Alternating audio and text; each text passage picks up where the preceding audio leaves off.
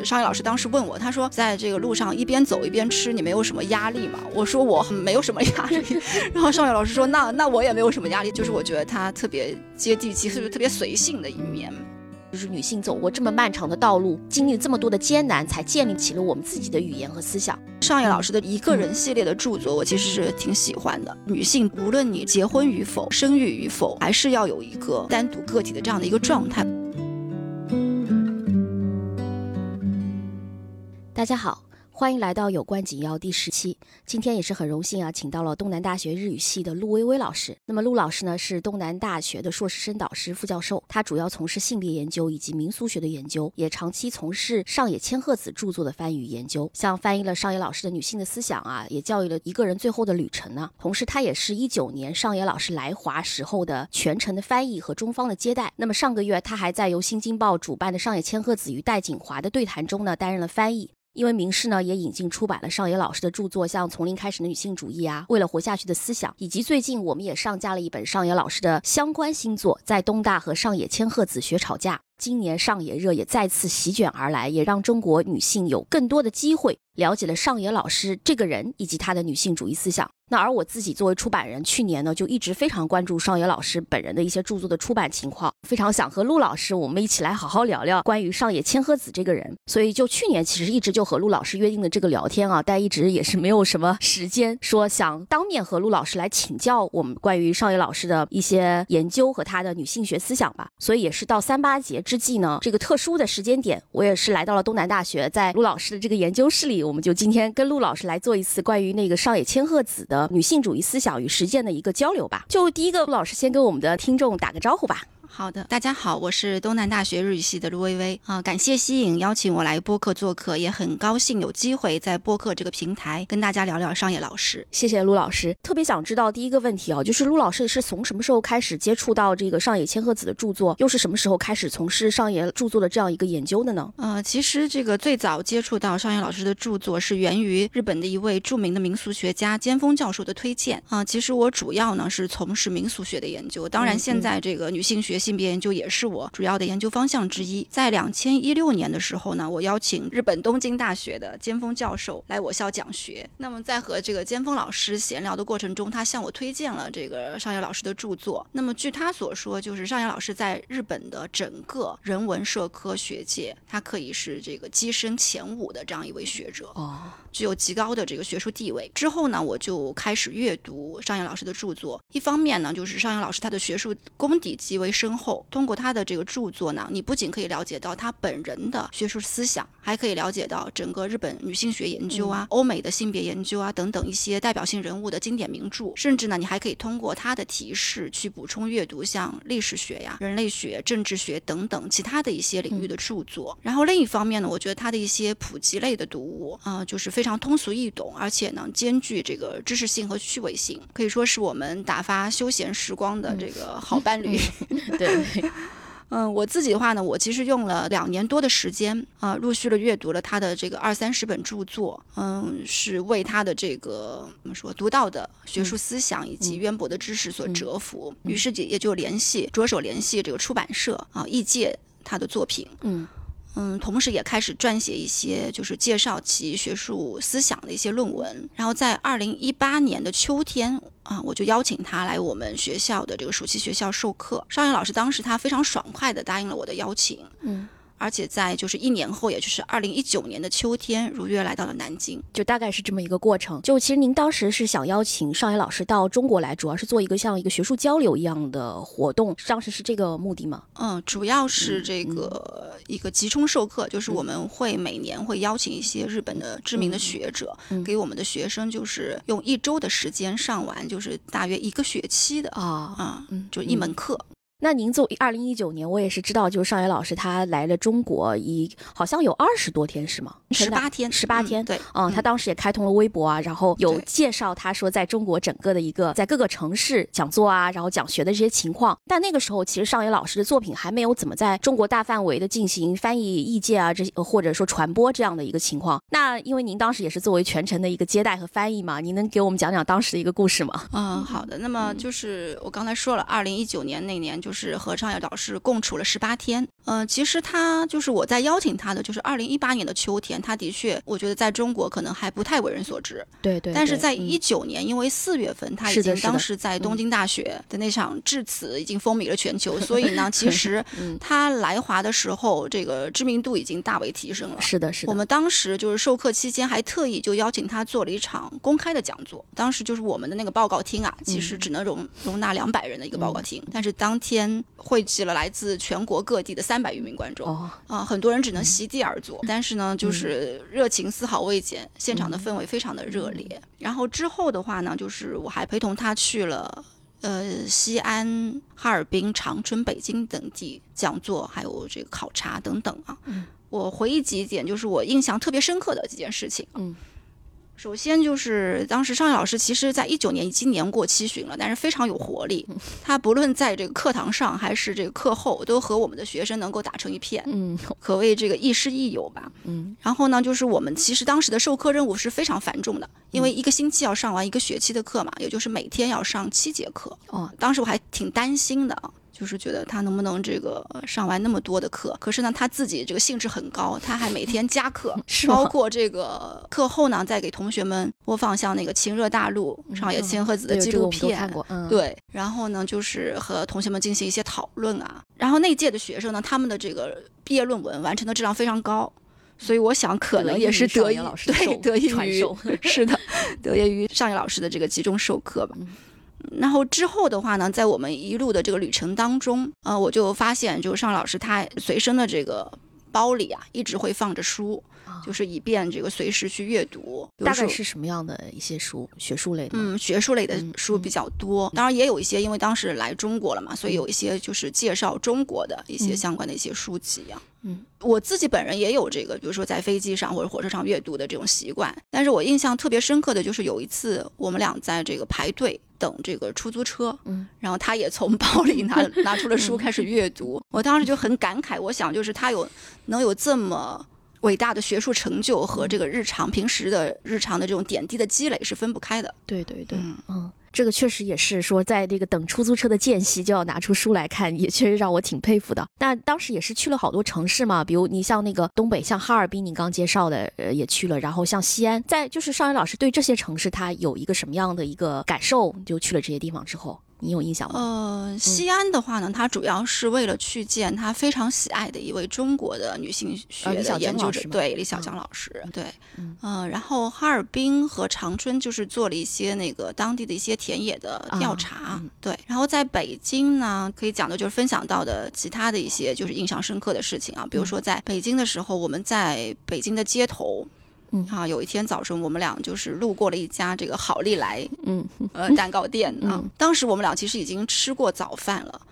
但是呢，就是被那个香味所吸引啊，这个 面包的香气所吸引，然后我们就进去买了一块刚刚出炉的这个盐烧乳酪，嗯，然后我俩就这个分着吃。啊，然后呢，就是商业老师当时问我，他说：“陆老师，你在这个路上一边走一边吃，你没有什么压力吗？”我说：“我好像没有什么压力。”然后商业老师说：“那那我也没有什么压力。其实一般日本人是不对，不太会在这个一边走一边吃啊。”对的，对的。嗯，但是呢，就是我觉得他特别接地气，是不是特别随性的一面？然后呢，还有就是商业老师有特别贴心的这个地方，就是有一次我我其实是不经意的，就是我。觉得说他有一把伞，我觉得这个伞就是又美观又实用，我就不经意的提了一句，所以他在呃临走之前就把那把伞送给了我，就说明他非常的有心。对，这也是很珍贵的那个礼物，说明上海老师这个为人真的是非常的和蔼谦和、大方。然后就是也是让我们看到了不同的上野老师这样一个侧面。也想了解一下，就是他，因为我们出了一本书叫《在东大和上野千鹤子学吵架》，里面也是讲了，其实他对学生的学术研究也好，包括对他们的学术要求也好，其实是非常严格的啊。包括他在授课的时候也会展现出他非常严厉的那样一面。就我不知道他在中国的时候，因为你也讲过也有授课嘛，就他对待中国的学生的那个，他会怎么样去指导大家，或者他那时候的性格大概是什么样啊？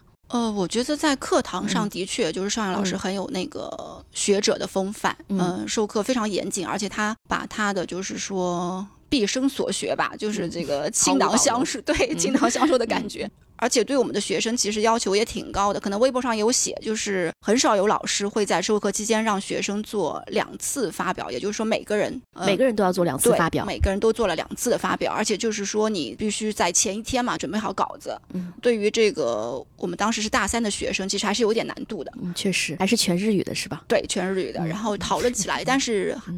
呃，讨论的非常热烈，而且呢，他还专门为我们老师讲授了，就是他的一个研究法，社会学的啊、就是这个教学经验。研究的一个 方法，就是日本社会学里面很重要的一个方法，叫做 K 界研究法。有几个小标题，然后有几个小标题就把它归类成，就是说这个都是属于男尊女卑思想的问题，嗯这个是属于家庭生活中男女的不平等的问题，这个是属于学校里边呃不平等的问题，然后这个是属于呃比如说职场中。啊，这个性别的平等的问题，就是把它先归类，然后再画那个逻辑的图，就是这几者之间是什么样的关系啊？他们是因果关系还是什么关联性的关系？然后通过这个图最后画出来以后，你就可以搭建你的某一个文章的框架。嗯，真的很棒。然后其实这个让我回忆起我在那个日本念研究生时候的噩梦，就是每次发表之前，可能估计两三天、两三夜都不太能睡觉的那种。对，但是我觉得，就是刚才我说的，可能就是因为我们的学生啊，就是受到了老商业老师的这么严格的训练，所以他们嗯后来毕业论文都写得很好。当时上野老师授课的主题大概是哪一个方向？因为他我们也知道他做很多方向的研究嘛。他几乎涉及了他所有的主题。哦啊那真的是知识量和信息点真的非常的庞，大，是就是嗯每天的这个，嗯，可以想象，嗯对，因为其实您认识少爷老师，你刚刚跟我讲是一八年时候嘛，其实那个时候少爷老师已经成名有很长时间了。就是您肯定是之前也了解过他，通过一些不管是我们的侧面也好，通过他的学术著作也好。那您在见到少爷老师本人之前和他的一个想象，以及您见到他之后的想象，你觉得最大的不同点是在哪儿呢？我其实并没有觉得有太大的不同，嗯嗯，因为我嗯我觉得上野老师本身他的著作就是涉及多个领域，嗯。嗯，然后他的写作风格也是非常多姿多彩的，嗯。就是我们通常说文如其人嘛，嗯。嗯，所以我觉得在我心目中他的性格是很多面的，啊，嗯，因为我们其实这个还是想说一下，在东大和上野千鹤子学吵架里面的这本书，其实也是展现了上野老师多面的一个性格色彩，有讲她很少女啊，然后声音就是也是会讲这个东西好可爱呀、嗯什么就是。有这样一面，然后也讲他在学术时候很严厉的这一面，也讲他非常犀利的这样一面，所以一个很难用词语去概括的这样一个非常丰富立体的这样一个人，所以大家。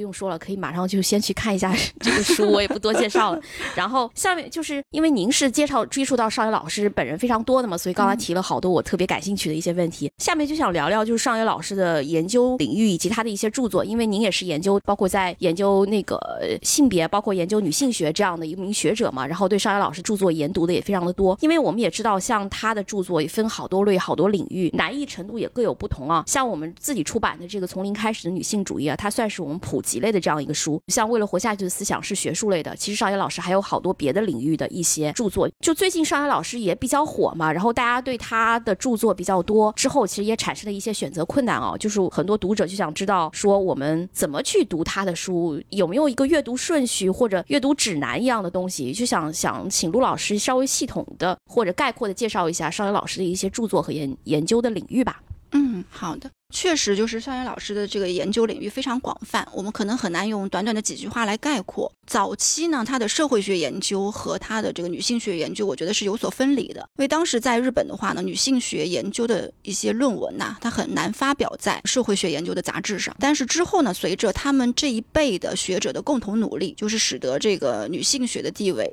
得以确立。那么之后，我觉得他基本上是在社会学这样的一个框架下去研究，呃，性别问题。嗯，那贯穿他的研究的其实是有一条主线，就是关于女性的这个无偿劳动的问题。嗯从主妇论争，然后到父权制与资本主义，再到照护的社会学，其实这条主线是一直贯穿其中的。我本人写过一篇论文，叫做《这个父权制、资本制、民族国家与日本女性》，上野千鹤子的女性学理论建构。那么在这篇论文中，其实我用了另外一条脉络来进行归纳。简单的说，就是上野老师他将这个日本的社会主义妇女解放论以及激进女性主义的这个一元论，拓展到了马克思主义女性主义的二元。元论，继而又补充了民族国家这个变量，就形成了三元论。其实你们出版的这个为了活下去的思想也在这条线上。是的，是的，嗯。那么另外一方面就是这个阅读啊，阅读上野老师的著作，我觉得并不是所有的读者都一定致力于学术研究。是是是，嗯，我觉得就是可以依据自己的喜好去选择，尤其是因为年龄的不同嘛。嗯，可能当下你所最关心的那些问题也有所不同。嗯。比如说，我知道可能尚野老师的这个你们出版的《从零开始的女性主义》比较受到这个年轻女性的青睐，是。但是像一个人最后的旅程啊，它可能更受到一些年长女性的读者的关注。对。然后呢，我觉得就是，如果是系统的去阅读他的著作的话，我建议就是由浅入深。比如说，你可以先阅读一些普及类的读物，比如说像这个《从零开始的女性主义》，然后呢，再读一些微学术的著作，比如说《厌女》啊、《女性的思想》。然后呢，最后有兴趣的读者也可以去考虑阅读一些硬核学术，比如说《父权制与资本主义》。嗯，当然，我们其实也是可以参照现在的像这个。微信读书呀、豆瓣之类的这个推荐榜单来进行阅读，我觉得这也是一个很好的方法。嗯，好，谢谢那个陆老师的介绍。我自己一个非常深刻的感受就是说，因为大家的可能知识背景也好，说知识积累也好，感兴趣的领域也好，其实都非常的不同，包括我们年龄年龄也好，大家从事的一些职业啊等等，所以大家完全可以根据自己的这样一个需要去选择适合自己的书籍。就像刚刚陆老师讲的，说我们从零开始的女性主义是比较受到年轻女性的欢迎，一个人的旅程是受到年长一些女性的欢迎，其实都是大家面临的社会问题的一个直接的反应。其实并没有一个确。定的或正确的一个阅读顺序，但只是说我们只要从难到易，根据自己的一些实际的需求去选择，我觉得就可以了。所以很多读者问的这样一个关心的一个问题，也许后续我们会看看那个我们不管是名师也好，还是其他出版社也好，大家能不能出一个比较好的一个阅读指南？因为上野老师的著作已经有，好像现在已经有将近二十本简体的一个著作，后续也在陆续的出版嘛，所以大家完全可以根据自己的需求需要去做一个合理的选择与判断。其实如果你要是真的没有那么多时间，其实只读一两本也是 OK 的。嗯，的确是这样。OK，那想聊聊下面一个问题啊，就是其实因为陆老师一直研究是上野老师一些学术领域的一些研究和著作，包括我们自己也有我们自己的一些女性学的一些领域哦。那您是怎么看待就是这种非学术类的一些普及书？因为上野老师之前他也有讲过，他自己非常注重这个传播，包括他自己在出版领域也是出一本通俗书，再出一本学术书，这样搭配着来。嗯，所以他在日本也非常受到很多女性的一些欢迎，正是因为他的那些书回答了好多女性我们切身关心的这些问题。那您是怎么看待说他有大量的这一类对谈啊、书信集啊或者普及类的这样一个著作呢？您觉得他们的价值在哪里呢？刚才我首先其实提到，就是说邵阳老师在日本的学界享有极高的声誉，当然这一点可能主要是从他的学术的价值的角度来说的。但是我个人觉得，就是像从零开始的女性主义啊这类，就是兼具知识性和趣味性的书籍，我觉得它的受众更为广泛，嗯，也更具有社会意义。嗯，事实上就是。从零开始的女性主义，它一上市我就阅读了原版，而且开始就是获得了尚耀老师许可进行了翻译。呃，很巧，你们也很中意这本书，然后先于我拿到了版权，这也说明我们的喜好非常的相似。嗯嗯，谢谢谢谢。那其实我也不知道你你 翻译了什么书，要不然就真的可能会 嗯，就有一个合作。对对对，嗯，而且我觉得其实。也不用把这两类书进行一个严格的区分，就是两者之间，我觉得并没有什么不可逾越的鸿沟。听我的学生说吧，就最近这个微博上也有不少博主去摘录我的论文啊，然后受到了很多关注。我想，就是这也可以说明，就是普通的读者他完全也是可以去阅读学术的著作的。嗯，就是您自己也觉得说他的。普及类的书籍和学术类的书不需要说做这样一个严格的区分啊，但其实就我自己个人来看，就从零开始的女性主义这本书出版的历程和它的反馈来看，其实大多数的读者确实是没有办法去阅读那个很高门槛的那个呃学术著作，尤其是像父权制与资本主义。像我自己印象比较深刻的呃三八节的时候，就是去年吧，我们做的一个视频征集里面，我也讲过好多次，但我今天还是要重新再讲一遍，就是一个十二岁的一个女童，一个小朋友，然后她是应该大理那边，然后她拿着这个。从零开始的女性主义，它后面是一个雪山大背景的一个书嘛，然后他就一边走一边讲说我在自学女性学，然后我最近就在看沃尔夫的书，然后以及在看他最近喜欢这本从零开始的女性主义，然后他知道了独母，知道了 A 面与 B 面，嗯，这些，我当时就觉得非常的感动，因为显然十二岁是没有办法说去阅读那个学术著作的啊，包括像那个一些女工，绿色女工蔷薇会，我忘记是不是这个名字，他们开很多互助的一些读书会，那他们选择的这个材料也是这个上野老师的这本从零开开始的女性主义啊。其实，在那些瞬间，我就会觉得说，我自己做的这件事儿，或者我出版我们这样类普及的一些作品，确确实实是影响了很多很多人。所以在这里，我也是非常想说，感谢上学老师这些普及类的书，就也把女性主义真正带到我们的身边。说不管我们是读没读这本书，还是我们自己呃无意中接触到了女性主义，我觉得都可以被它的影响，说去感受到我们自己在生活中的改变。我觉得这一点是我自己在这个出版这一类书的过程中一个非常鲜明的这样一个体会。所以我自己个人的一个感受就是，普及的书其实也是呃非常重要的，它触达的面或许会比我们想象的更加的广泛。当然，像如果大家觉得读的不够过瘾，我们可以去读《厌女》或者读《父权制与资本主义》，因为它确确实实是在从零开始的女性主义这本书的观点一个非常好的延伸。所以，如果想要系统的了解上野老师的著作，也一定要去读这些书。我个人的一个感受吧。对，的确就是能把这个学术性的书籍和普及类的书籍都写得这么出色的，可能也只有上野老师。嗯，我觉得是，而且我在上野老师的写作的这些书中发现了非常多的这样一个面相，就像您翻译的那本就是《女性的思想》这本，其实也是我非常个人非常喜欢的一本书，因为它其实虽然说是一本书评集吧，但它也有点人物列传或者综述文本这样一个感觉，并且上野老师几本书的作者，他显然是一个日本女性主义运动也好，他以及这个写作者也好，一个代表性的一些人物，他们的一些人生给了我非常多的启迪与感慨，然后也是您的这个译文，我自己个人也是非常非常。的喜欢，谢谢。你翻译的真的特别好。其实这本书呢，主要是讲在一个男性中心的语言和思想的世界，那么女性是如何找到自己的思想语言，以及女性自己的写作是如何成为一种可能的。所以我是深受感动的同时，也也有很多的一个感慨哦，就是女性走过这么漫长的道路，经历这么多的艰难，才建立了起了我们自己的语言和思想。那您作为这本书的翻译，我也想听听您在翻译这本书的时候有什么样的一个感受和评价呢？好的，那么《女性的思想》这本书其实是我和上野老师本人都非常喜欢的一本书，呃，也是我自己就是阅读次数最多的一本书。嗯，我其实刚刚在读书上发表了一篇论文，叫做《女性能够思想吗》，就是对这本《女性的思想》的一个书评。这本书的话呢，它其实是分为两个部分，在第二个部分呢，上野老师选择了像福柯啊、斯皮瓦克啊、朱迪斯·巴特勒等六位。西方的思想家的代表作进行述评。那么上野老师的解读呢？它其实可以帮助我们更好的去把握国际通用的性别研究的概念。而第一部分呢，我可能印象更为深刻，就是他选取了五位日本女性思想家的著作进行解读，分别是这个森崎和江、石牟里道子、田中美津、富冈多惠子和水田宗子。那么展示出了这个他们为发出女性之声而艰苦奋战的这样的一个历程，刻画了日本女性学的特殊经验。不仅如此，就是上野老师本人。也是这么觉得的，就是这一部分它其实还有助于我们去反思中国的女性学研究。嗯，也就是说，我们同样可以去发掘那些给予我们力量、指引我们前行的中国女性前辈，书写属于中国的女性的思想。我本人的话呢，我当然还是最喜欢上野老师，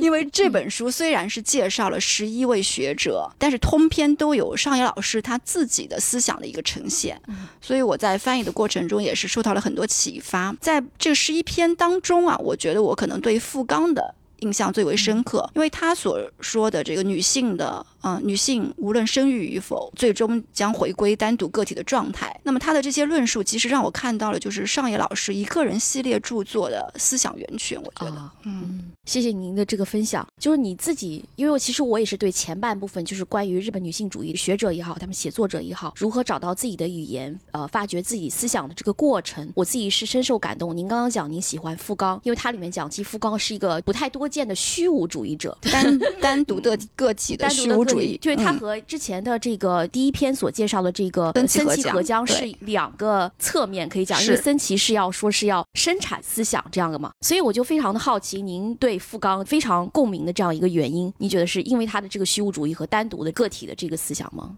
我觉得就是刚才我说到的，其实他的思想其实也对上野老师产生了大的影响，所以你所以上野老师，师的这个一个人系列的著作，我其实是挺喜欢的。嗯，我觉得就是说，会让我们去反思自己当下的生活，然后可能会让我们的生活有更多的选择，就是看到这个生活的更多的可能性。女性，无论你这个结婚与否，或者说生育与否，嗯，就是你还是要有一个拥有一个单独个体的这样的一个状态。我觉得这个是非常重要的。嗯嗯，你说的很对。然后，其实我自己个人的一个感受就是，不管是富冈也好，还是石牟里也好，还是说森崎和江也好，我就觉得就是森崎他之前的这个语言是非常晦涩的，嗯然后他后来因为他是在一个男性中心的一个语言中，他如何找到自己的语言、自己的书写，包括他和男性对峙的这样一个历程，我觉得是让我受到非常大的一个触动。呃，所以我可能对森崎会更加的感兴趣，以及更加能够感动吧。我觉得是感动，对。其实这个，我觉得你非常有这个敏锐性。其实我觉得上野老师最喜欢的也是森崎，是他本人对，嗯因为其实书中也有写到，就是说当时的日本的第二波女性主义啊，就是他们的女性学研究其实受到了吉本农民的共同幻想论的影响。对，那么对吉本农民的这个共同幻想论里面，其实提到了有一个概念叫做对幻想。是嗯啊、那么其实上野老师有说，他在接触这个吉本农民的思想之前，其实已经在森崎和江那里学到了。就是说，虽然森崎和江可能没有用这样的一个专有名词把它给表述出来，但是他在这个践行的就是对幻想这样的一种思想。是的，是的，嗯所以他包括他和古川燕的这样一些事情，都让我觉得这个女性的爆发出的生命力非常的强烈，就是深深感染到了我。所以以前我是没有了解过森崎的人生，说是这样子，因为上野老师在写这本书的时候，我觉得他是融入了自己非常多的一个情感，甚至他他因为他其实写的相当就是一个人物小传嘛，他把自己也带入到这个女性的这样一个生命历程之中，和她的怎么讲，就是说这个她本人产生了一种共鸣，这种力量让我觉得非常的强烈，所以我个人也会非常喜欢这个《女性的思想》这本书，也是推荐给大家，因为它总体来讲还是比较好读的，比较好读的。嗯我就是说，它应该是属于一个微学术的著对对对，微学术的著作，可能我甚至觉得它比《厌女》还要好读一些，所以我觉得大家也不妨去读一读，看看日本的女性主义者他们在找到自己的思想和语言之前究竟经历了什么啊、嗯然后另外它后半部分其实也有是介绍的是一些西方的一些对女性主义思想产生重大影响的一些学者作家，它里边有两位男性是福柯和那个萨义德，其实也是非常重要了，我觉得大家也都可以去接触和看一下这本书，非常的推荐给大家。那下下面一个问题就想问问，就是您教义的另外一本书叫《一个人最后的旅程》嘛，其实算是上野老师在老龄化研究中的这样一个代表性的作品啊。那么据您了解，就是上野老师的研究，你刚刚也讲，他很多研究的领域都是一脉相承的，有一个主线这样贯穿下来的。那么他是从女性主义转向老龄化以及照护这一系列，它其实应该都是有一个清晰的一个逻辑在的。包括这几年他的研究应该就是以那个老龄化研究为主，像包括在家中说是那个临终，在熟悉的家在中向世界向告世界告向世界告别，包括他后面的一些近两年的一些研究等等，也是他。他说他是为了他自己嘛，因为我看一个采访里面有这样说到，他其实他是为了自己在研究这个人，包括研究这个事儿，包括他得了帕金森症以后，假设有这个东西，那么社会应该怎么去解决这些问题，等等等等等。所以我觉得他的研究其实这几年也有了非常多的变化和转变。那么您觉得从女性主义到老龄化，包括照护问题这样的一个实际连接是什么？而它对我们当下又有什么样的一个价值和意义呢？在前年的年末啊，我参与了这个《新京报》对商业老师的采访。嗯那么他们当时其实也问到了一个类似的问题。那么商业老师就是他的转型嘛，就是转向这个老龄化研究的一个契机吧。那么针对这个问题，商业老师当时说，一个是因为自己上了年纪，第二个是因为日本开始实施照护保险法。但是我觉得就是前面也提到，他的照护研究，我觉得是和他之前的研究有一脉相承的地方，因为照护劳动也是属于女性的无偿劳动。嗯所以跟他之前所做的，就是包括像家务劳动的这个研究啊，就嗯主妇研究，包括这个父权制与资本主义里面提到的这个家务劳动的研究，其实是有这个关联性的。对，嗯嗯嗯，还有一点就很有意思，就是我们私私下聊天的时候，尚老师他曾经提起啊，就是他的周边有很多男性学者，到了五十岁以后就开始醉心于一些行政工作，就不再这个刻苦钻研学术，所以写出来的论文呢，大多是自己在三四十岁的那些研究成果的一个重复啊、那尚老师呢，他就觉得他，我说是我不愿意成为那样的学者，所以他在五十岁的时候呢，就为自己设立了这样的一个新的课题，因为我们做。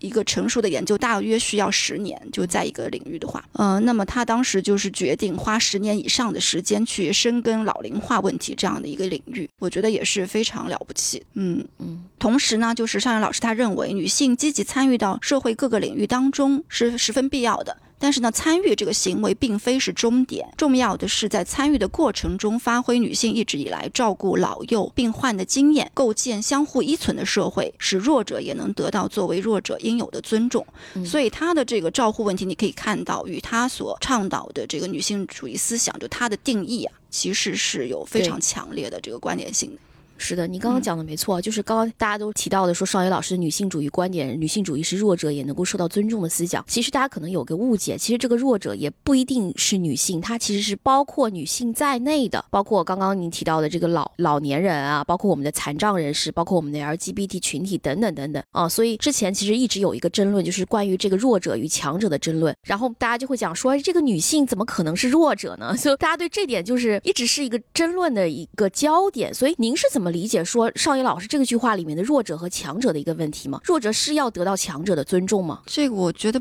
不是这个，嗯，弱者得到强者的尊重嘛，就是弱者得到也要得到尊重，对应有的尊重。而且就像你说的，就是他的确不是限于女性的，嗯，他有着这个更广阔的视野在里面，嗯，呃，所以我刚才说到，就是他希望女性就是在这个参与社会的一些活动的过程中去发挥女性一直以来的这样的一些，比如说照顾。嗯，幼儿，嗯。啊，照顾老年人或者病患的这样的一些经验，因为他觉得这些经验是非常宝贵的，嗯，是有助于我们去建构这样的一个弱者也能得到应有尊重的。这样的一个社会，嗯嗯嗯，所以其实我就自己个人的理解是说，如果真的是有这样一个社会，那就不存在所谓的弱者与强者的一个区分，它应该就是一个平等。所以虽然说做到完全的平等，可能说是一个比较完美、呃比较理想的这样一个社会，但我是觉得，那这个时候是不是弱者和强者的区分，我觉得是也不会存在了呢？可能在上野老师那里，我觉得以我对他的理解，他可能会觉得就是说这个两者是会变化的，会变化。对，因为就是。为什么他会研究这个老龄化的问题嘛？就是他觉得老龄化社会是一个挺好的社会，因为是人人都会变成弱者的这样的一个社会。嗯嗯，就是强者因为这个终有一天也会变成弱者，所以为什么我们要建构这样的一个社会？就是也是为了每个人自己吧。你说的很对，就包括我们是手无寸铁来到这个世界上，生来就是弱者，也需要别人的照护。然后在我们青壮年时候。当自己是强者的时候，更要去照顾别人，然后变成老年人之后，也希望能得到这个社会的照顾，这可能才是一个上野老师所希冀的这样一个理想的社会吧。所以可能。也谢谢微微老师的这样一个分享啊。那你关于他老龄化的说，其实现在有很多一个趋势，就是看似好像我们这群年轻人大家都还很年轻，说离这个五六十岁要退休或者变成老年人还有一段的距离啊。其实大家非常有那个忧患意识，很多人也非常关心这个老龄化问题啊、照护问题啊，包括老年人赡养问题啊等等。虽然说没有到那个时间点，这个我觉得是年轻人现在也有这种倾向，会去读这样的一类书。虽然它看起来没有上野老师的女性主义的那样一类书那么受到大家的欢迎和它这样一个普世的传播性哦，那您觉得就是说它老龄化的书里面，我们重点应该读哪几本呢？有没有什么推荐？除了这个一个人最后的旅程之外，呃，其实一个人的系列它是有三本的，就是第一本是一个人的老后，嗯，呃，第二本是这个为男性，就是单身男性所撰写的，就是男性版的一个人的老后啊，然后第三本才是这个一个人最后的旅程，嗯，然后之后作为他的延伸，又出版了这个在。熟悉的家中，向世界告别。嗯。呃，其实我自己就是还有一本，我觉得值得推荐的是这个学术性的一个著作，叫做《照护的社会学》。嗯，我觉得这本写的也非常精彩。其实是上野老师获得博士学位，应该是他的博士论文。嗯嗯，写的非常的这个详实。当然，其实最近他接受的一些采访里面也有出现，就是他已经谈论到就是关于日本的照护保险的这些问题。我觉得这个也是我们可以去做一些延伸的阅读，因为他本人也有说到，因为我们现在包括中国啊、韩国、东亚的一些国家，可能都面临。类似的这样的一些问题，嗯，那么可能日本的照护保险也是有不少值得我们借鉴的地方。对对对，嗯你说的很对，因为现在所有的人都在关心说老龄化是会我们究竟应该怎么办，何去何从这样的。因为中国的老龄化其实比日本慢一些嘛，但它大家都是走在路上，只是说有快有慢，所以也是我们当下会非常面临的一个问题。我记得是这本书获得文津奖，还是这个在熟悉的家中和是一个人最后的旅程，一个人最后旅程是获得嗯文津奖，对，也是因为一个这个高度关注这个老龄化的这样一个问题，说有这样嗯得到大家的一些认可吧。我觉得这个书大家也一定要去看一看，也是可以说是上野老师这个整个老龄化和照护研究里面非常具有代表性的一本，也是由我们浙江大学出版社出版，由杜威老师教译的这样一个书。而且我觉得可能接下去上野老师的就是有关老龄化的著作，说不定会引起更多的、更广泛的关注。就是刚才像你所说的，可能我们在就是社会发展的这个进程啊，可能会比日本稍微就是对，稍微慢一点。嗯，稍微慢一点。那么可能我们现在的对于这个女性主义的讨论的这个热潮，也正好就是要比他们滞后一点。对啊，对那么对于这个老龄化呢，可能现在这个就是比起。日本因为现在是非常就是早就开始热议的这个话题，可能嗯我们我觉得接下去这个方面的著作应该会得到更多的关注。是的，嗯就是就它其实不仅是一种说老年人应该得到说照护的这样一个思想，包括照护的方式啊，等等等等这些，它其实也非常涉及到我们这个现实层面的很多实际性的问题，包括养老院的这个这个一些措施啊，包括我们如何临终关怀啊，这些很多的一些面向，所以也是希望大家能在这方面也可以多去关注上野老师这方面的著作，也是给我们现实一个非常好的参考啊。那我们其实下面转向另外一个话题哦，其实我也看到您在这个《女性的思想》这本本书的译者序里面，你也写写到说，少爷老师认为这个女性主义是女性解放的思想和实践，而女性学是服务于我们女性主义的理论与研究。那么，女性主义与女性运动解放肯定是不可分割的。那么，少爷老师也一直秉持着这样的理念嘛，展开了很多社会活动，比方在日本建立了他给女性提供有益信息啊以及互助的这样一个非营利组织，叫 WANI 女性行动网络嘛。也就想请您谈一谈我们的这样一个女性学性别研究。怎么是能切实的帮助到我们实际有困难的这些女性？我本人其实主要从事的是这个日本女性学的相关研究。啊啊、那么通过译介像上野老师他们一些女性学研究者的著作呢，希望能够为我国的这个相关研究提供参照。所以就是关于这个呃女性学与这个实践之间的这个关联嘛，我可能还是想举这个上野老师的例子。嗯，他其实提出这个女性学或者说性别研究，它是来源于实践，又能够指导实践的。比如说他的这个《父权制与资本主义》这本书，我们都知道是这个理论性很强的一本学术专著，但其实这本书在日本出版的时候受到了很多普通女性的欢迎，因为就是她在书中嘛，由于她着重的去阐述了无偿家务劳动啊，还有再生产方式这些概念，其实与日本女性的这个实际问题是。紧密相关，嗯、能够帮助女性去看清父权制和资本制双重压迫的这个结构性问题，嗯、所以就是平日里看上去和这些学术世界无缘的这些家庭主妇们，他们都纷纷去购买这个书。当时的嗯，女性周刊还专门对这本书进行了介绍，所以我觉得就是这个学术研究其实和实践是紧密关联的，尤其体现在就是女性学的研究和女性主义的实践。因为邵磊老师最初就是从事这个主妇研究的嘛，所以他正是因为发现了这个无偿劳动这个事情，所以说他写了这个东西，确实跟我那个时候日本社会的一个整体的氛围也好，实际的情况也好，是紧密相连的。就包括有一个，就是也是我在某本书里读到的，说有些男性学者，然后读到上野老师的《父权制与资本主义》之后，他说他终于发现了，说老婆一直在抱怨的是什么？是为什么？是因为之前没有人用一个学术，他只能。读那个学术嘛，他没有用学术的东西来让让那个他来明白说他自己老婆平时抱怨的那些东西是什么，他可能觉得就只是老婆的抱怨而已。嗯，是嗯这个，其实是我在那个女性的思想的译者序里特别提到的，就是这本书里有提到这个案例。嗯啊，就是说他们只能听得懂这个学术的语言，啊，对对对对听不懂嗯这个女性平时的这个抱怨。那么上海老师也会觉得说，那我们的这个所谓女性的思想，就是把女性的这个经验给言语化，嗯就是我们把这个，比如说我们愤怒的情绪，我们的一些情绪，用这个语言表述出来，才能让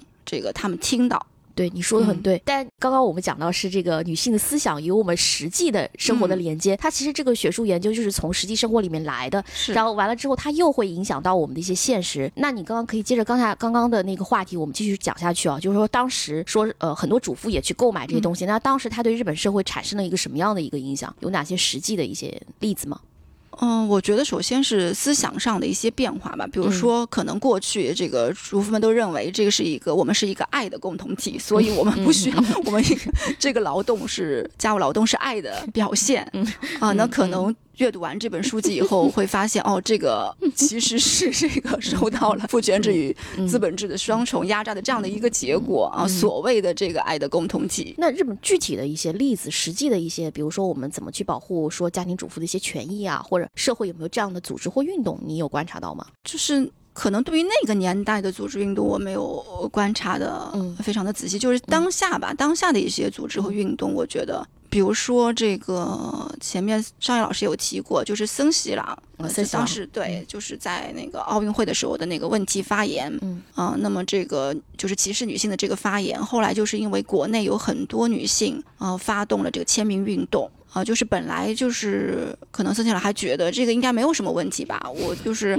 呃不会影响到我的地位，但是事实上就是后来因为这个舆论的影响，他最后辞被迫辞职了。嗯嗯，就是说关系到这个社会的方方面面，包括女性的思想，看待对女性别话题的这样一个敏感度，就是说更加的敏锐了，可以这样说，它是改变可能是一种缓慢的，就可以这样理解吗？对，就是我觉得就是一点点的去改变，就是从你就是自己，然后到周围，嗯，然后到这个扩展到一个团体啊，可能最后到社会或者制度的这个层面。嗯，叫你你这样说，我也想起来一件事，就是那个从零开始女性主义里面有讲到说那个好事咖喱说什么呃撤广告的事儿。就是它广告语是你做我吃，如果以前是这种爱的表达的话，他就觉得这个广告没有问题啊。但实际上，如果是我们对这个意识到说我家务是一种无偿劳动的话，那这个广告问题就很大了。所以当时好像也是引起了反对，之后就撤掉了嘛，这样子。所以可以看出，就是说很多女性主义思想也是影响到我们现实中的女性的一些思想行动的方方面面啊。就刚刚我说到，就是上野老师的那个非营利性组织 WAM 嘛。它是给那个日本女性提供有益信息以及互助，包括它上面也会介绍一些女相关的一些书籍啊，组织一些活动啊，包括他们也会对日本的各个政党做的一些事情进行类似于像监督，看你这个方面上面有没有这个性别歧视问题啊，等等等等。所以我会觉得日本在这方面的实践和他们的思想是有这样一个非常密不可分的一个关系的啊。包括我们现在到那个日本的女性思想传播到我们国内，然后也影响了我们国内很多很多的女性的一些呃行为行动方。方式，哪怕他们现在没有成为女性主义者，但肯定也多多少少感受到了我们这股怎么讲，这股潮流，或者说多多少少会开始去思考一些自身的问题。我觉得这个就是呃带给我们实际很积极的这样一面吧。嗯，所以也是希望说我们能不能伴随这个思想的出现，大家能有实际的一些呃意识或行动。我们有可能组织一些说类似于 WN 这样的组织来帮助到我们现实中确确实实存在着很多困难的这样一些女性啊，也是一个想法和呼吁吧。那么刚刚就是说。下面我想谈谈这个一些读者比较关心的一些问题啊，就是因为我最近。说，因为不管是三八妇女节快来了，还是说少爷老师最近在国内也比较热，所以也有好多媒体作为我们出版方嘛，很多媒体也问到我们说，哎呀，你们这个少爷老师最近很火呀，那你们这个书卖的这么好啊，什么什么之类的，那就是说相关的一些问题，那你们有没有发现到，所以你们这个书和另外一本出版社的书，你们这里面内容是有一些重合度的啊？那你是怎么看待这个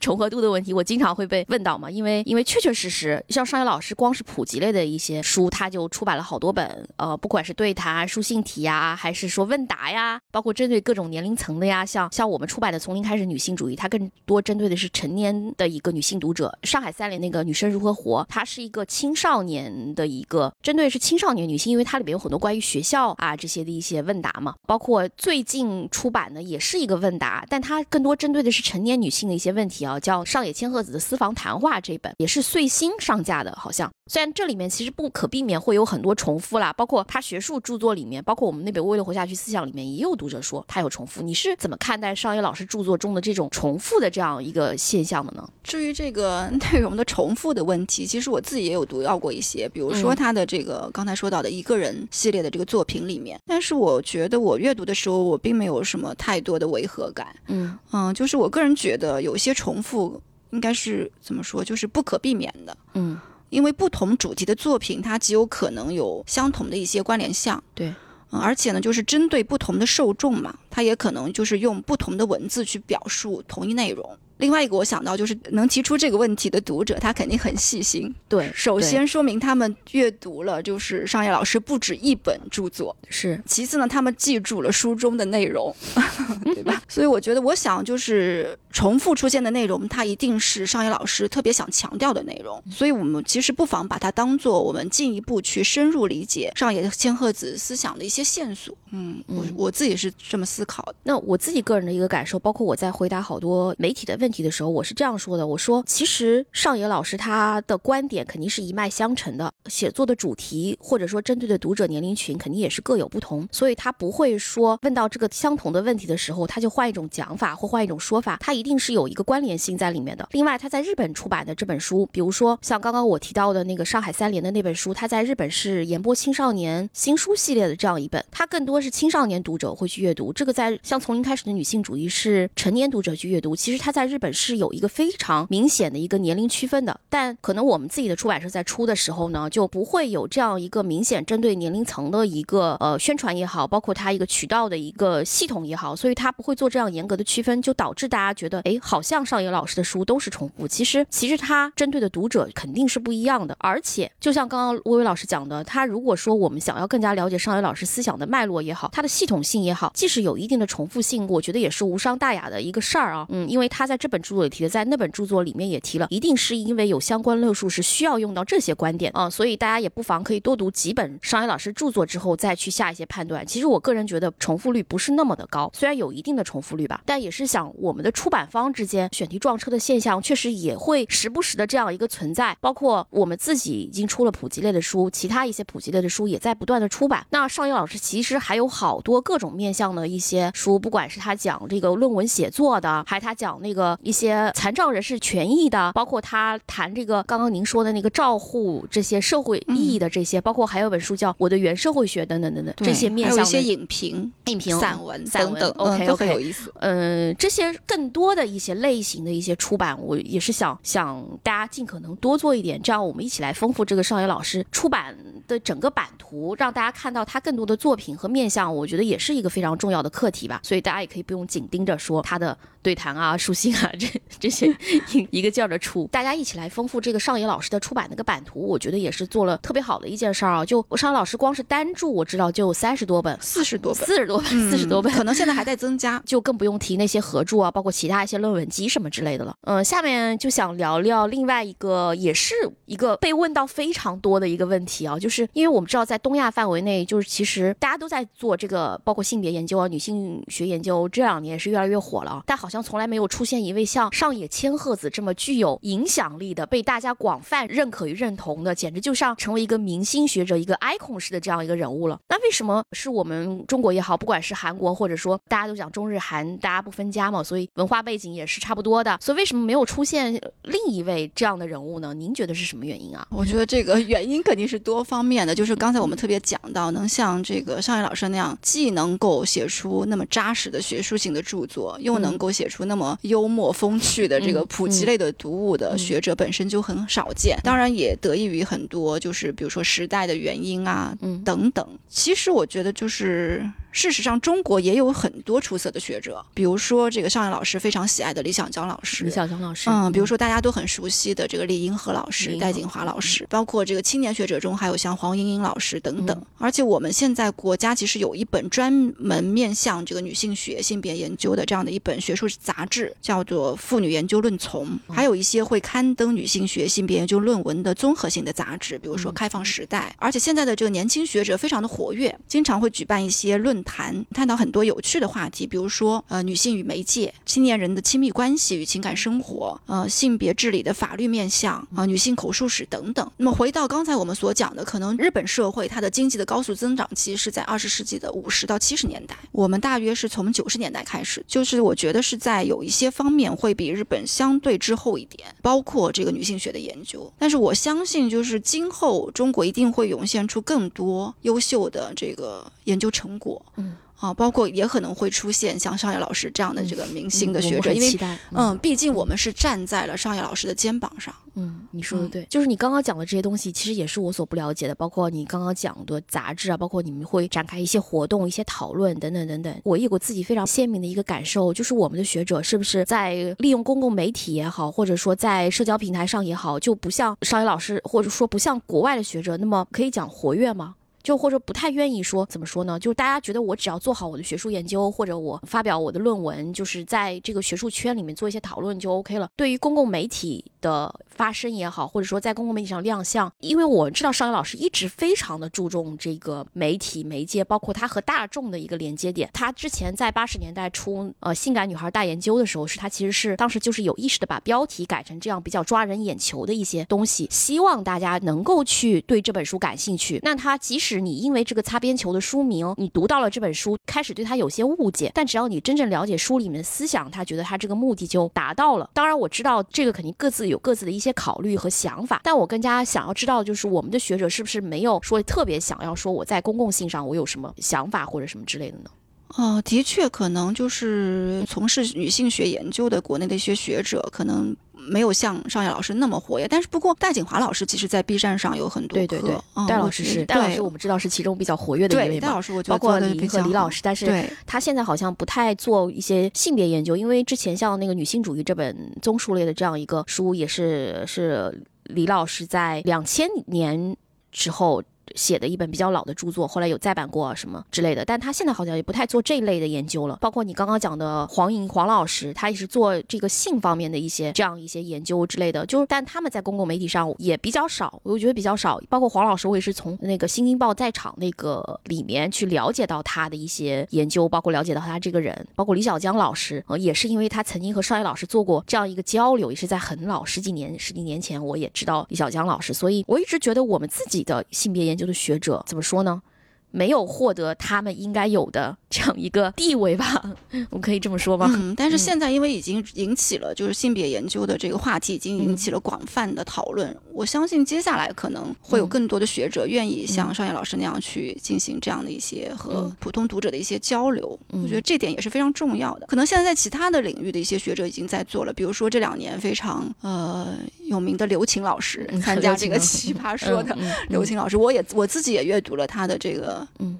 现代西方思想讲义是叫这个？对对对，嗯，这个这个书，我觉得我也受益匪浅。我觉得像这样的一些就是呃学术性的普及普及类的读物吧，我觉得也是非常重要的。我个人会非常期待说，我们有一个自己的一个中国的这样一个女性主义的普及读物，因为李银河老师写的这本其实还是偏学术嘛，而且他会更多的去介绍一些像西方，比如说女权主义第一波、第二波或者怎么样之类的，但。跟我们中国当下的现实结合的普及的女性主义的著作到底在哪里呢？我有时候会。这样的去疑问，你包括像从零开始的女性主义，它虽然是一个对谈，它其实涉及的面向和一些侧面都是跟日本的一些历史啊、文化，包括他们的一些现实去紧紧相关的。当然，大家讨论的一些问题都是有这个共通的一个背景的。但我有时候会特别想知道，我们自己的这样一个女性主义，结合我们当下现实的女性主义的读物在哪里？所以非常期待下面能有学者呢。对，我觉得在不远的将来应该就会出现。你看，我们现在。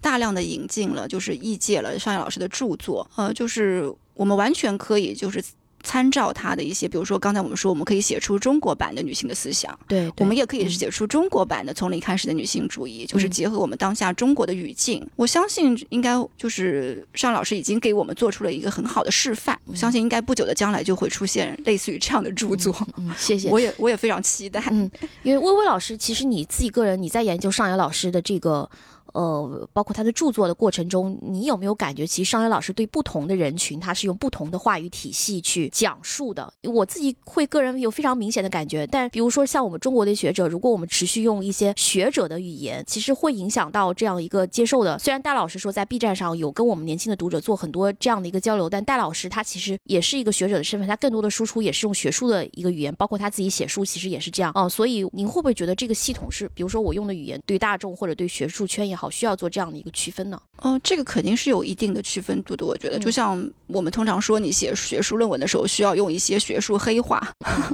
那么，你面向大众的时候，其实现在有很多。我觉得就是比如说像一些公众号啊，嗯，一些这个微博上，嗯，就是刚才我说到，比如说摘录我的 这个论文的这个微博，我觉得他可能也进行了一些就是简单化的这个处理。嗯，我觉得这个其实也是很好的，就是学者也。有必要去习得，这个也是我们需要去学习的一个方面吧。就是因为我们刚才也讲到，尚野老师他特别注重就是女性主义这个思想的一个传承。对，那么你如何去，比如说刚才想到的那个和就是青少年，其实那个著作是他和就是青少年经常对话的一个成果，对一个问答题，对，嗯，所以我觉得这也是我们的学者就是有必要去学习的吧，是就是凡事都可以去学习，这个是我们需要学习的一个方面。嗯。那个，但是不是说他在高校里面，他可能就不算你的学术成果或业绩这种的？这个可能会存在这样的问题，因为上野老师也是的，他去应聘东京大学的时候，他的比如说你刚才讲到的性感女孩大研究就被从他的这个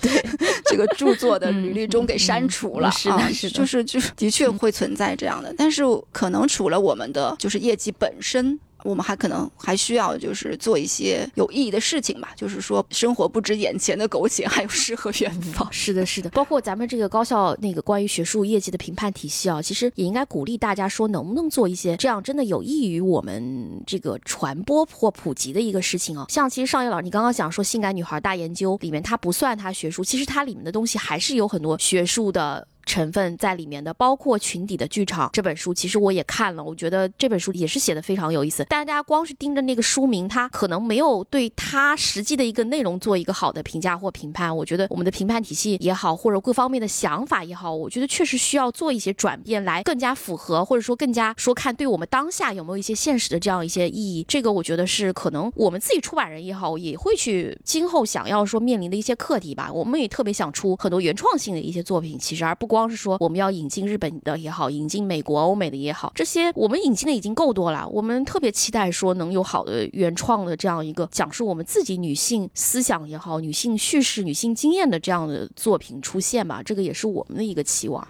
对，的确，包括我们聊到，就是说这个翻译，其实在高校的这个评价体系中，这个也是就是不太算业绩的。所以就是我们只有将这个普及类的读物，或者说翻译的这个呃成果。嗯啊，都纳入到这个教师的评价体系当中去，让这个评价体系更加的多元化，对，才有利于就是每个人能够发挥所长，自己的特长。嗯啊，其实我觉得翻译或者说普及类的读物，同样是在为这个学术共同体做贡献。是的，是你刚刚讲的很对啊，就是也是希望大家或者说有谁听到我们的这个节目，能不能呼吁一下？真的，因为我们平时找翻译其实也很难找，因为有好多其实有很多学术性或偏学术性的一些著作，其实确实只有在高校的老师他们因为研究这个的，他们可能更熟悉或者更能更能把好的译文把里面好的思想呈现给我们的大众读者。但很多时候他们因为自己学术可能过于繁忙，然后这个也确实不算这个业绩啊，或者不管是他们可能发表论文是一个重要的会要去算作业绩的一个事儿，然后但像翻译译著这个就不算了。对吧？所以我就会觉得这个找翻译真的还挺难的，特别是一些小语种的一些一些翻译，所以也是一个期待和期望，我们能不能在这方面能有所改变吧？下面就是想聊聊一个问题啊，就是您作为一个女性，也是女性学者，对吧？然后就是因为最近《新京报》出版的那个呃和新兴出版社出版的那个在场这个访谈，然后我也看了，其实我觉得这不仅仅是一个说女性的一个访谈，它也是一个女性学者的一个生存现状的这样一个真实的一个反应。所以包括您。您也是一位女性学者，也做一些呃女性学研究、性别研究，或者您也研研究邵阳老师的这样一些作品。那您觉得这些真的能对我们的这样一个现实有这样一个积极的帮助吗？或者您觉得性别也好，女性学研究也好，对我们当下最大的价值又体现在什么地方呢？啊，其实刚才我们也聊到了一些就是相关的内容。我觉得就是说，首先阅读了上野老师的著作也好，或者说从事相关的研究也好，我觉得首先是可以帮助我们去重新审视自己的生活。嗯。嗯，然后可能会一些从一些不同的角度啊去看待这个世界，嗯，然后呢，可以从就是改变自己做起，就是在一点点去影响自己周边的人。嗯，我自己是这么觉得的。但是呢，前不久这个邵阳老师和戴锦华老师的这个对谈的这个现场，有一位观众也提到了这个类似的问题，就是我们呃，好像阅读这些著作，我们已经好像在思想上有了一些这个产生了一些变化，但是我们现实中我们还能做些什么？对对对。那么邵阳老师他给出来的回答呢，他说是分成了这个不同的一些层面，我们可以从个体的层面啊，这个团体的层面，嗯，还有这个社会国家的这个层面去看这件事情。那么社会国家的这个层面，他觉得变化是比较困难的，就是它的改变是比较困难的。但是呢，比如说团体的这个层面来看的话呢，我们其实可以呃努力去改变我们所属的这个团体里面的一些规则，嗯。而从个人的层面来看的话呢，其实有就是更多的可能性，比如说我们可以去努力的去改变我们身边的男性，比如说你的丈夫。当然，就是改变自己也很重要。嗯啊，日本的话就是，其实，在《始于之间》这本书里面有出现，就是有一个流行语叫“拎不清的女人”，也就是说，怎么去坚持自己的这个主张，对吧？就是我们对周围的一些不合理的现象提出异议。然后一点点去改变这个周边的环境，让它成为一个就是女性更容易生存的这样的一个社会。那么随着这样的一点点的这个。改变的这个推动嘛，最后可能在这个法律啊或者制度啊这个国家的层面也会出现一点变化。比如说，可能大家都知道，就是二零二二年，嗯，我们国家对这个妇女权益保障法进行了修订，就是增加了一些新的内容，比如说禁止工作场所性骚扰、保护妇女平等就业、保护个人资料等等，并且明确了这个雇主的相关法律责任。就是我觉得这个其实就是可能 Me Too 运动以来我们一点点改变的成果。是你刚刚讲的很对啊，你刚刚是讲的是从一个整个大的社会层面的一些东西啊。其实我会在和这些女性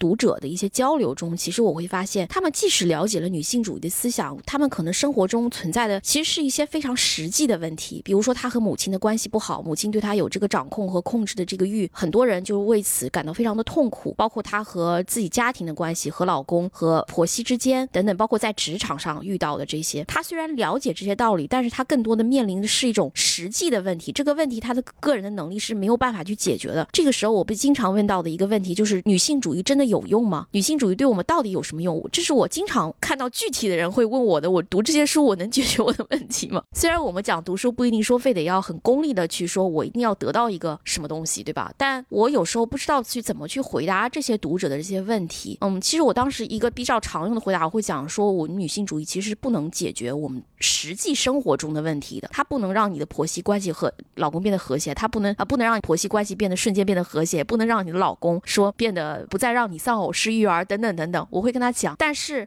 我觉得。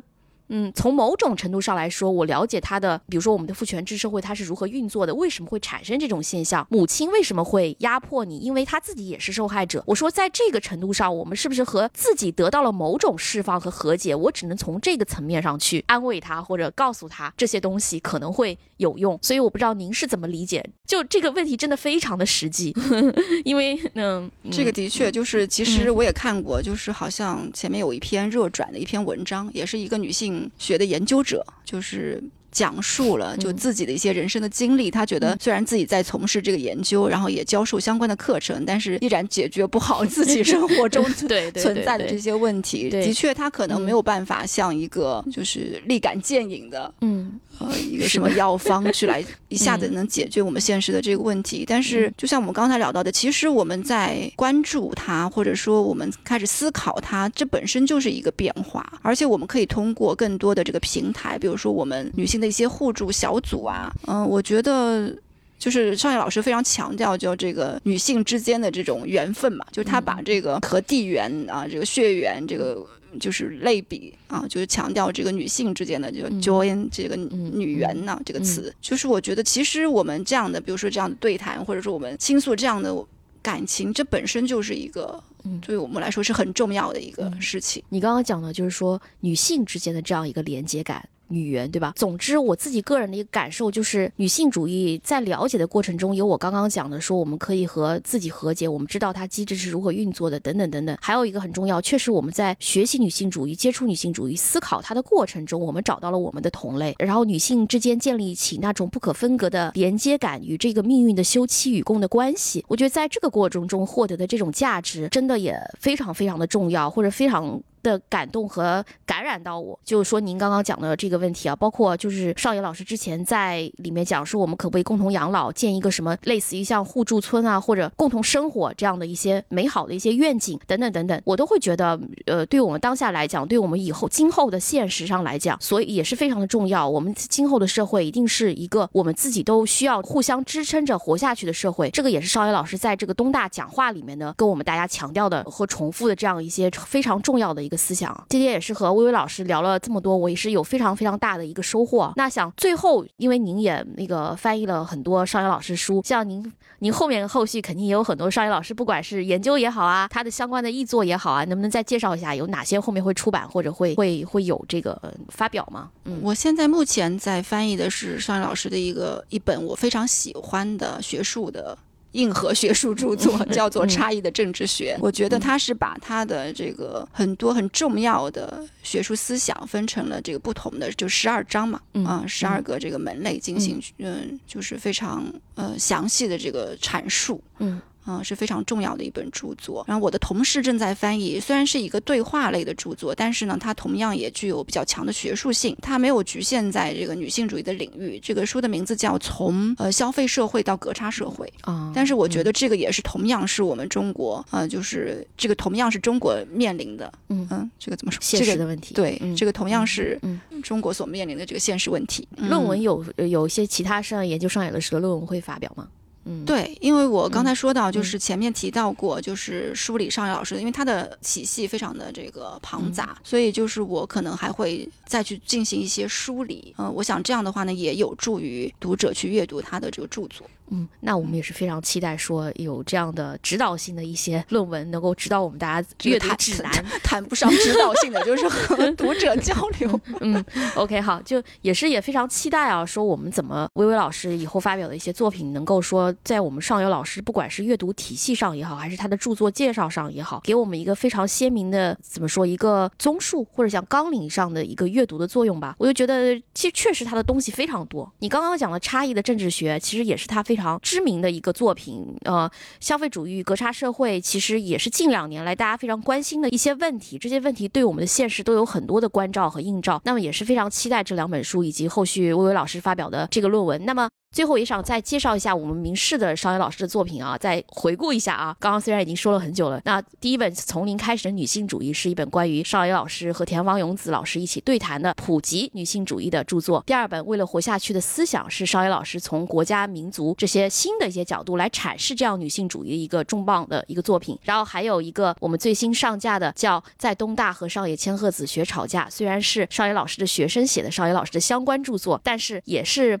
非常的有趣，非常的有意思，是让大家在轻松的氛围中去呃知道这个作者在东大三年的求学经历，以及他是如何理解女性主义的，受到女性主义的感召与启发的，以及上野老师究竟是一个什么样的人呢？大家可以在这本著作里面找到答案。还有一个非常重要的就是我们最近上线的呃有声书《从零开始的女性主义》的有声书，大家可以去看一下，现在还在连载中，然后在喜马拉雅和看理想的平台你都可以去收听。这个是我们请了国内非常。知名的声优老师，然后非常符合两位作者气质，以一个对谈的形式来呈现的。然后大家会发现，哎，这个有声书真的很像我们这个播客。的一个感觉，大家听起来会非常的有趣，呃，也会重新体会在书里面你可能没有得到的这样一个感受，因为那些京剧也好，那些感动你的话语也好，重新用声音的方式呈现的时候，我觉得会有一个让人耳目一新的感觉。读过这本书的读者也好，没有读过这本书读者也好，都可以去尝试一下我们这个有声书，在看理想和喜马拉雅的平台。那么关于少爷老师的相关著作，我们也就介绍到这里了。希望我们有机会能有更多的机会，能够和少爷老师当面的进行一个交流，大家也非常期待他后。续作品的一些出版。那么今天这个我们的有关紧要第十期，我们就聊到这里了。大家下次见，谢谢西影，再见。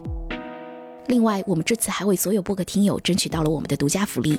在天猫联合天畅图书专营店。客服输入口令“有关紧要”即可获得上野千鹤子女性主义套装的八元代金券哦，也就是在五折的基础上再减八元。这个套装包括从零开始的女性主义、为了活下去的思想、在东大和上野千鹤子学吵架三本书。那么这次的口令优惠活动将从即日起开始，持续到三月三十一日。感谢收听由名仕 lucida 出品的播客有关紧要。您可以在小宇宙 app 喜马拉雅 fm 网易云爱发电和 broadcast 收听我们的节目欢迎在评论区以及我们的微博有关紧要。Something matters 与我们积极互动。如果喜欢本期节目欢迎点亮本集 show notes 页面的小心心哦。我们下期节目再见。